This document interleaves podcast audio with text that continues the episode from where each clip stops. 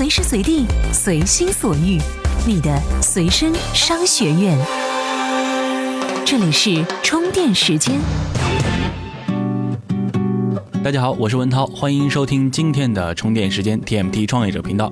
文涛最近看了一下天气，全国各地的天气好像哎都还不错，不知道大家有没有出去晒晒太阳呢？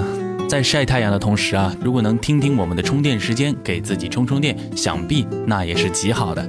在往期充电时间的节目里啊，给大家分享的可能大部分都是成功的案例。那今天呢，文涛准备给各位做一期唱衰的主题，就是盘点一下最近各个行业发生的那些不太靠谱的事儿。在盘点的同时啊，也为各位创业者是分析一下那些某些看似绚烂的表象下，其实是一些堪忧的前景。好了，废话少说，马上进入到我们今天的干货内容。大家好，我是华为企业业务中国区总裁马跃，欢迎大家收听充电时间。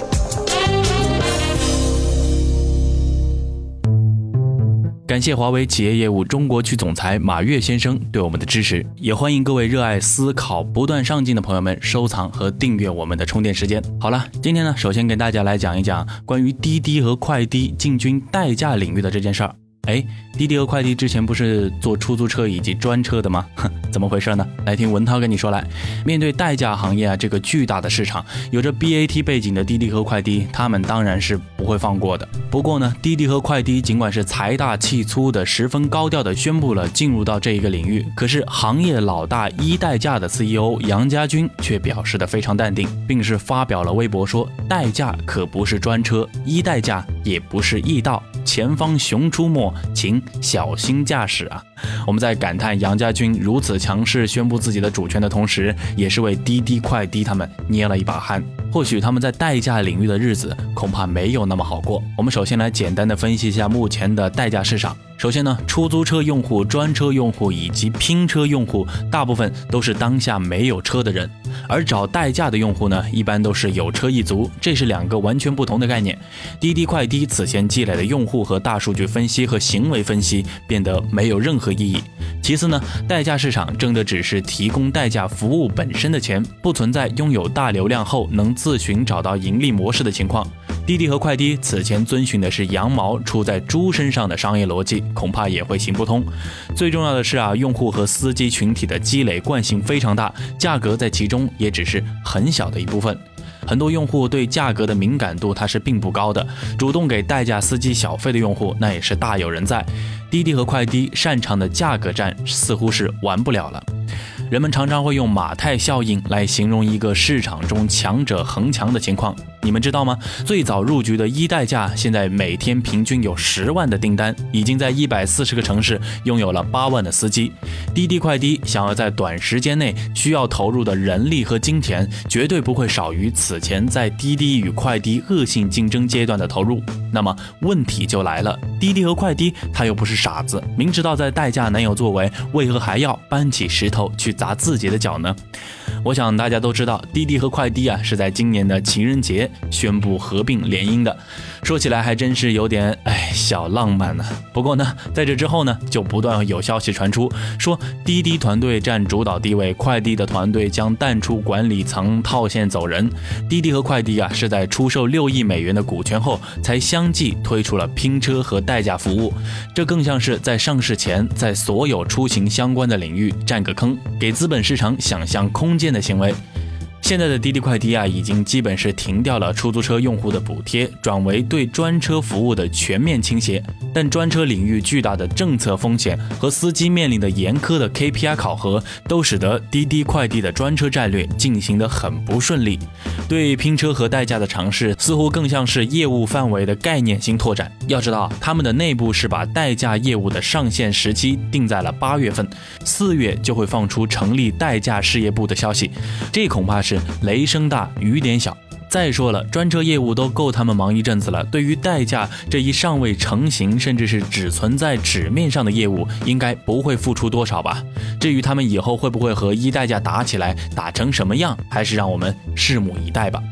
其实看来啊，这滴滴快滴还真是准备了把出行相关的领域都包场了。不过有个成语叫做贪多难决，还是先把眼前的事情做扎实了，再去拓展其他的业务吧。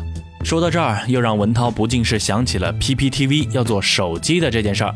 自己的视频业务前途如何都还是未知数，这手机能做得起来吗？来听听接下来给您分享的这篇文章。专属于创业者的行动力量和商业参考，充电时间 TMT 创业者频道。想必啊，大家都已经听说了乐视要做手机的这个事情。这乐视前脚说要推出新手机，PPTV 后脚就爆出了自己布局手机的计划，还真有点你方唱罢我登场的意思。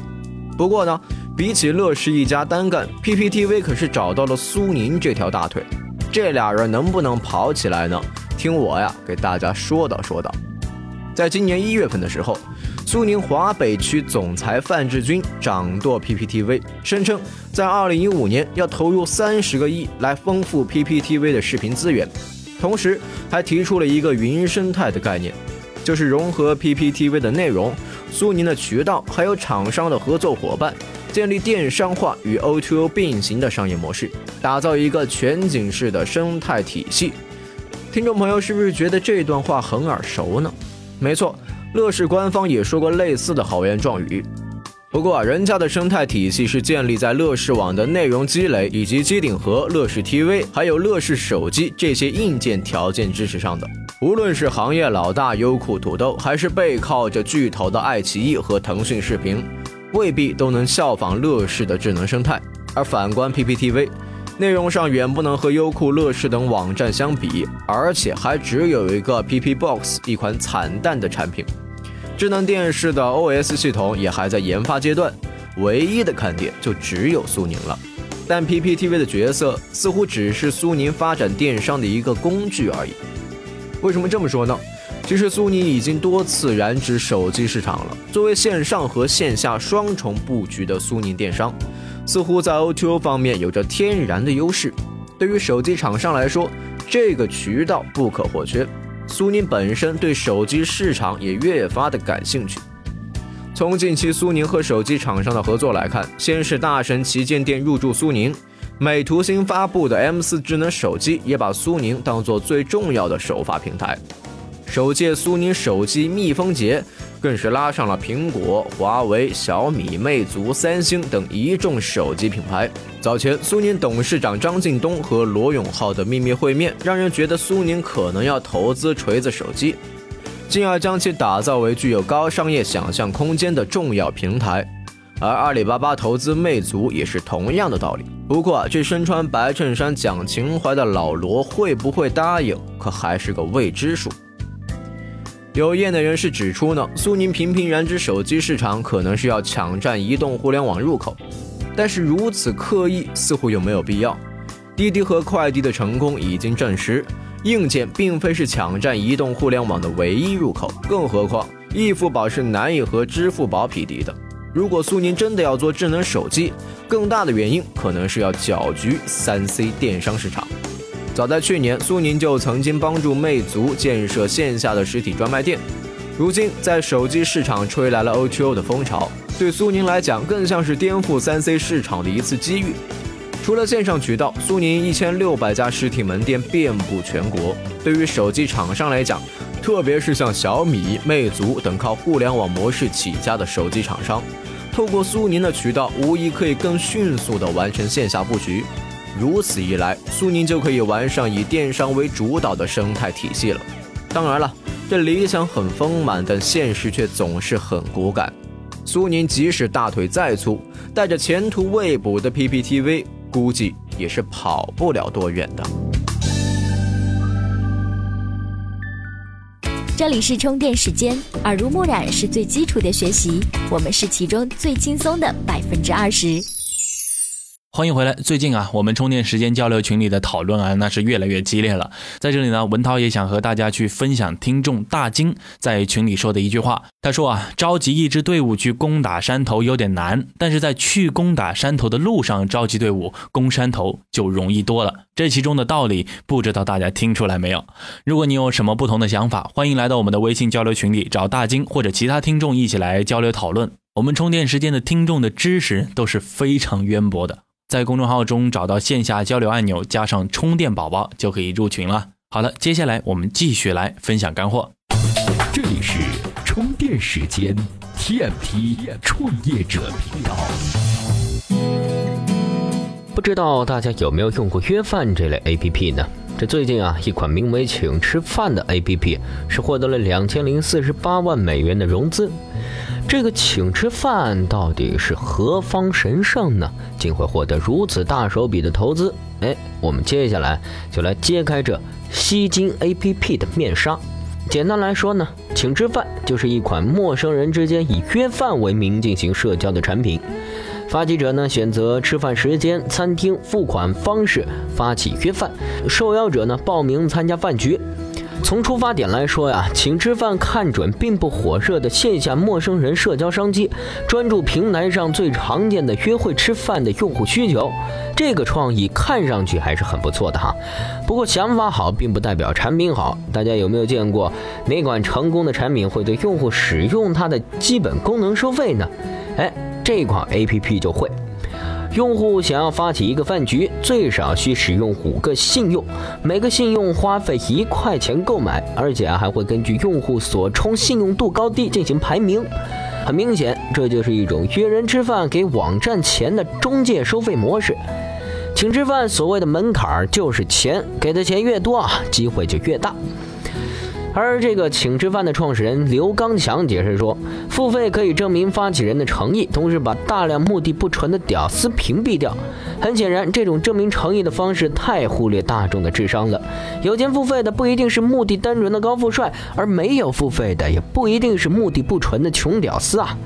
所谓的约会成功率呢，只能说明烧钱多更容易泡到妞。软件呢，想通过筛选和圈子将用户分层，隐形的排斥穷屌丝群体，打造一个高端的社交圈，但是忽略了产品本身就是一款简单粗暴、吸引屌丝群体的软件呀。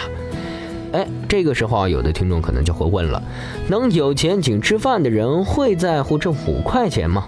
确实，五块钱呢，并不能挡住某些人寂寞的心啊。最大的问题呢，其实是用户安全。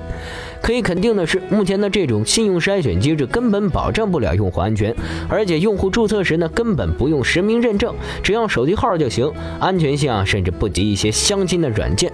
哎，据说啊，请吃饭未来会推出约会意外险等险种，但就如微信、陌陌一样，请吃饭呢只是一个平台，对约饭后发生的事情啊，可不会负太多的责任。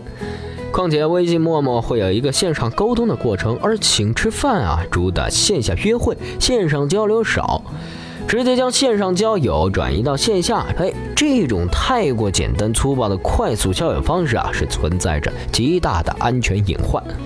未来的用户安全问题呢，很可能会成为请吃饭发展路上最大的瓶颈。好了，今天的充电时间就要告一段落了。我们往后的节目里呢，也会尽可能的去和大家多分享微信交流群里的经典语录，欢迎大家踊跃发言。同时，也欢迎各位善于思考、热爱交流的朋友们加入到我们的线下交流群当中。今天您回复“唱衰”两个字，给您看一篇我们的编辑精心为您准备的文章。唱是唱歌的唱，衰是衰老的衰。好了，以上就是今天充电时间的全部内容了。感谢您的收听，我是文涛，我们下期再见。这里是 TMT 创业者频道。